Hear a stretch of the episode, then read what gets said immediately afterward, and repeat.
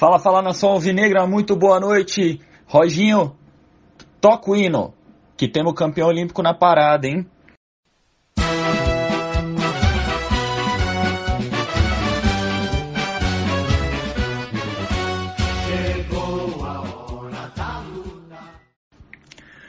Salve, salve galera, estamos dando início a mais um episódio da Rádio Bruta. Muito boa noite, Roginho. Quais os destaques, meu querido? Fala mal, boa noite. Fala pessoal, boa noite, bom dia ou boa tarde. Está mais uma vez no ar nossa querida Rádio Bruta. Falar do nosso campeão olímpico Claudinho com uma grande campanha junto à seleção brasileira, disputando o ouro olímpico e vencendo, que é o mais importante. Ainda temos vitória contra o Grêmio, empate contra o Sport na Ilha do Retiro num bom 0 a 0 Mas infelizmente nosso destaque fica para a saída do Claudinho para o Zenit por 15 milhões de euros. O que foi um bom, excelente negócio do Bragantino, visto em tudo que o Claudinho rendeu esportivamente e financeiramente agora para o time. Mas a gente perde uma grande referência do time do, do Bragantino o que deixa a gente um pouco menos feliz com, com, toda, com toda a construção. Esperávamos ver o meio-campo para Chedes e Claudinho e o Claudinho ruma para a Rússia e tomara que conquiste muita coisa e que retorne daqui uns anos para para continuar essa linda história que ele estava construindo dentro do Bragantino. É, infelizmente, né, não poderemos ter Claudinho campeão olímpico atuando com a camisa do Massa Bruta, né? Uma vez que a negociação foi sacramentada ainda durante a disputa dos Jogos Olímpicos, é, um pouco depois do, do último jogo, agora eu não sei exatamente. É, é, visível, foi uma, uma opção financeira, né? Ele foi fazer o chamado pé de meia dele. A Rússia não está hoje entre os, os maiores centros da Europa apesar de ter, um, ter, ter clubes ricos, né? O CSKA, é, o próprio Zenit, o, também o Dinamo Moscou é, e também o Spartak. São, são clubes com, com caixa cheio de dinheiro, né? Mas eu acho que, que o Claudinho, ele custo-benefício, ele, ele teve um ótimo retorno para o clube, enfim, ele foi foi imprescindível na, na conquista da, da Série B, na boa campanha até então no, no Campeonato Brasileiro e na, e na Copa Sul-Americana. E eu acho que ele ainda vai, vai galgar de, degraus maiores na Europa. É um jogador muito centrado, é, você percebe que ele tem, tem um foco, ele não, não é deslumbrado, né? Vamos exaltar a boa campanha do Claudinho nas Olimpíadas, né? Ele atuando ali um pouco diferente do como ele vinha atuando no, no, Bragantino, caindo ali pelo lado esquerdo. Ele foi titular em todos os jogos, se não me engano foram ao todo sete jogos na campanha. Inclusive até o lance do gol, o primeiro gol do, do Matheus Cunha, a jogada se inicia com o Claudinho, né? Ele faz o cruzamento, o Daniel Alves toca ali na linha de fundo e aí então ela sobra para o Matheus Cunha numa, num belo jogo de corpo ali, ele tira a marcação e dá um tapa no canto. É, e, e, vale salientar, é o primeiro jogador do Bragantino campeão olímpico, olha só que legal. É, mais um, um, um, fruto desse, desse trabalho aí, Red Bull, Bragantino já surtindo efeito já de uma forma assim efêmera, cedo, né? É, e também não podemos deixar de ressaltar o quanto que a diretoria do Bragantino tem cumprido, né, da Red Bull tem cumprido o que falaram no começo. O jogador ele não vem aqui para fazer vitrine e ir embora, ele vem aqui para dar retorno técnico e depois, se precisar, quem sabe, financeiro. Mas principalmente retorno técnico. E o Claudinho fez isso. Craque ano passado do Campeonato Brasileiro foi o cara responsável muito diretamente pela subida do Bragantino em 2019, como um dos destaques da Série B.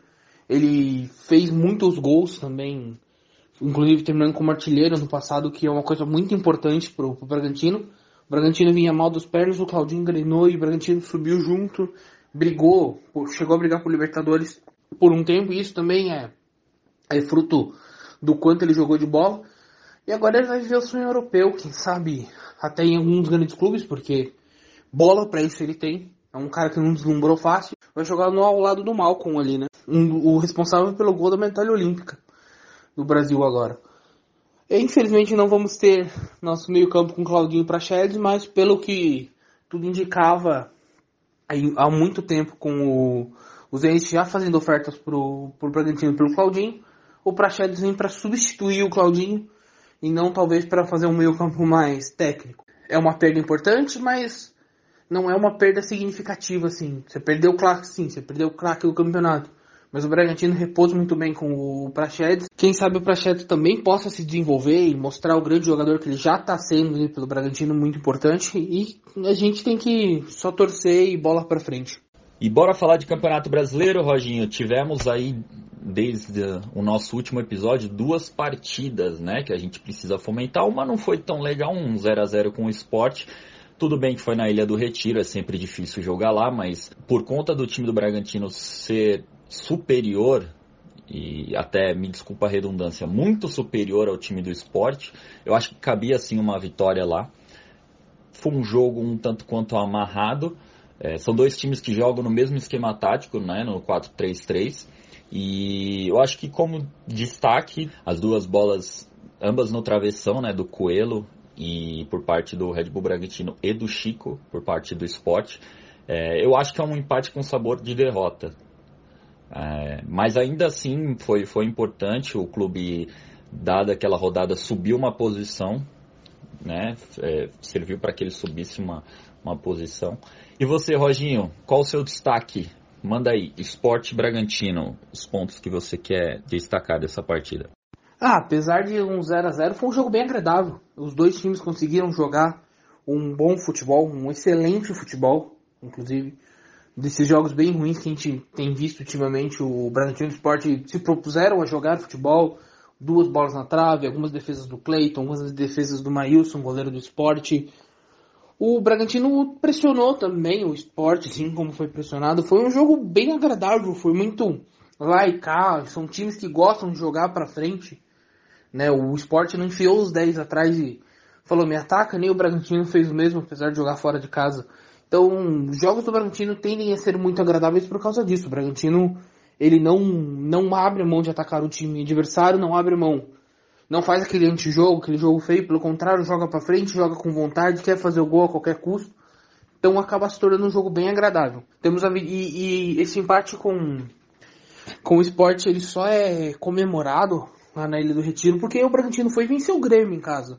O Grêmio sempre pedreira, um time extremamente competente, apesar de estar na zona do rebaixamento, apesar de estar brigando para não cair. Tem um técnico que é o Filipão. O Filipão é um excelente técnico, é um dos maiores da história, a gente tem que respeitar. E o Bragantino foi, botou o Grêmio na roda, falou: na minha casa mando eu e ganhou o jogo. Poderia ter feito mais gols, o Grêmio não atacou em nenhum momento. Então o, o saldo da semana, apesar de, de uma vitória, um empate, é bem positivo ah, vai ter que ser validado contra o Central, né? O terça vai ser o jogo da vida do Bragantino. Vamos ver o que eles conseguem fazer. E agora vamos adentrar então, né, a, a rodada seguinte que foi Bragantino e Grêmio aqui no Nabizão. É, curiosamente, o gol da partida foi marcado pelo Prachedes, né, jogador do Inter, grande rival do, do Grêmio. É, é, verdade que o Grêmio não é o mesmo Grêmio de outrora, apesar de ter um time bom, é, enfim, tem diversos valores, né? O Jeromel, é, o Lucas Silva, o Jean-Pierre, o também o Douglas Costa, o técnico Felipão também, né? Um, um, grande valor, enfim, também considero ele o maior treinador da história do futebol brasileiro, isso é inquestionável. É, o Grêmio ainda levou algum perigo, apesar da, da, do Bragantino ter dominado as ações do jogo, né? O, o Grêmio teve uma bola na trave, né? Ele ali num, num lampejo. É, eu honestamente não entendo por que o Grêmio está vivendo essa fase, porque hoje ele habita a zona do rebaixamento ao penúltimo colocado, né? Ele tem só só oito pontos e está se descolando cada vez mais dos, dos, dos das outras equipes, né? Por exemplo, o primeiro hoje fora da zona de rebaixamento é o São Paulo com 15 pontos, quase o dobro de pontos do Grêmio. É, é, preocupante a situação do Grêmio e, e, a gente não vê sinal de melhoras assim. O Bragantino fez o dever de casa, né? Ainda que o Grêmio seja uma grande equipe, hoje é um time de, de zona de rebaixamento que não vem performando, performando bem, né? E mais uma boa partida do Prachedes. Ele controlou ali o meio de campo, as ações, é, toda jogada é impressionante, passa pelos pés dele. Ele tende agora eu acho que, com, como a gente já falou no início do episódio, né, com, com a saída do Claudinho, a ter mais liberdade e, e, ser absoluto ali no meio de campo e distribuir cada vez mais o jogo, indo mais para frente, sendo um meia mesmo ali de ligação. Bom, e agora vamos falar. Será esse, Roginho? Fica aí também o questionamento. O maior jogo da história do Red Bull Bragantino? Na minha opinião, acho que é. A gente está falando ainda umas uma fase de quartas de final de Copa Sul-Americana. É algo grandioso, né? Até então, vamos pegar três anos atrás, isso era inimaginável para o Bragantino. E a tendência é cada vez ele alçar voos maiores. E vai pegar um time cascudo, embora não seja um time de muitas conquistas internacionais, apesar, ele, aliás, ele não tem conquistas internacionais, o Rosário Central, mas ele é um clube é, considerado grande na, na Argentina. Tem uma torcida lunática, assim, tipicamente argentina, doida que empurra.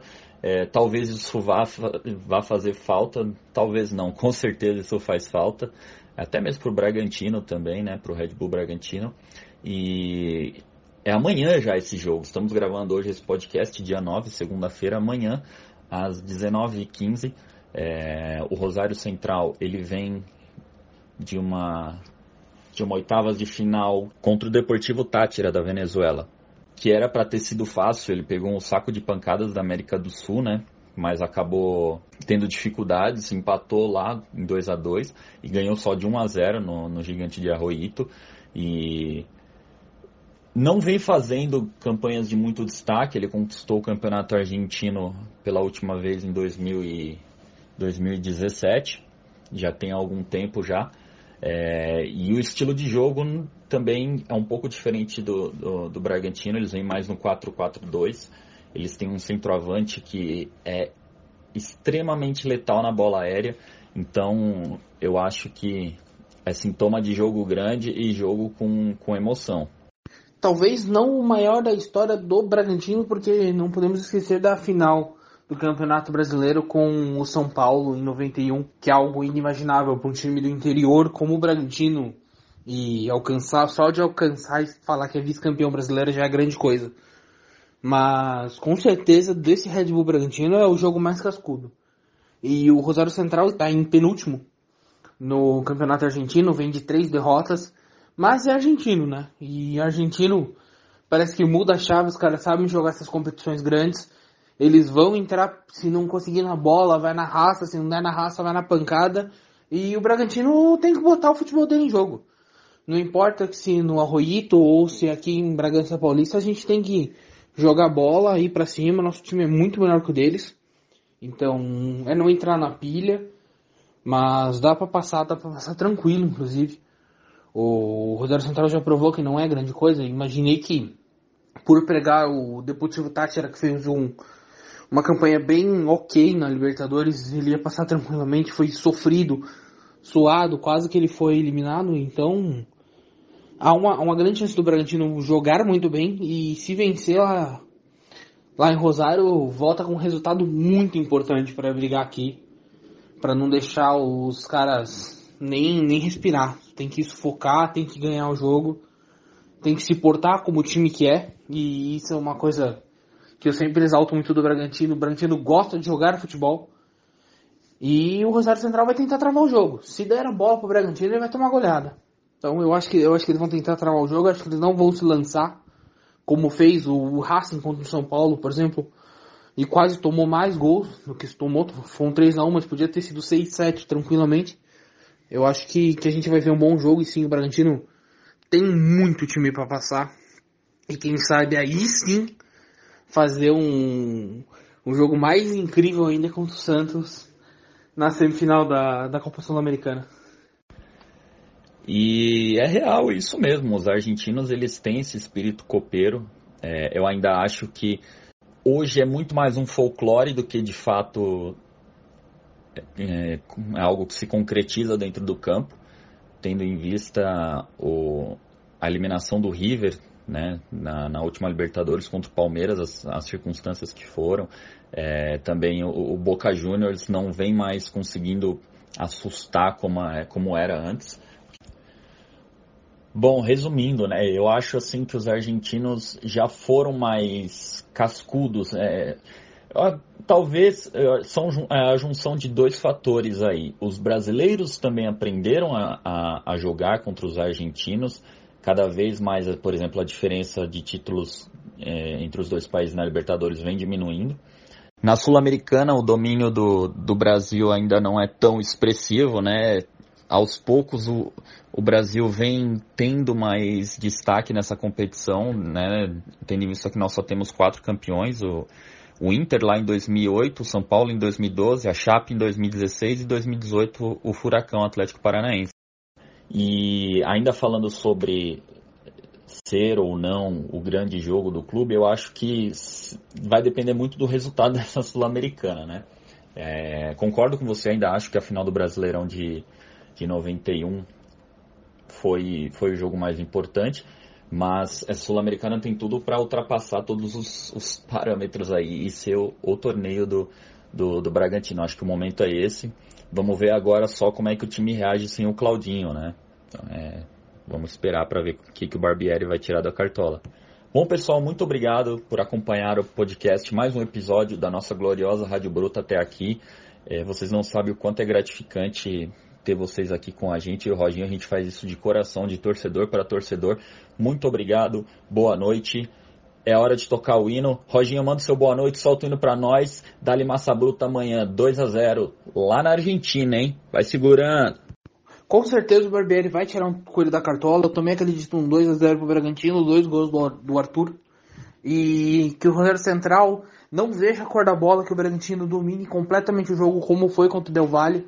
Nós conseguiremos sim, eu tenho certeza. E para quem chegou até aqui, eu só tenho que agradecer muito a audiência, a paciência de vocês e por vocês serem essas pessoas maravilhosas. Muito obrigado mesmo. É isso. Agora é só torcer, acreditar e amanhã 7h15 Dali Braga Bora, massa bruta! Vamos lá, rapaz, vamos lá.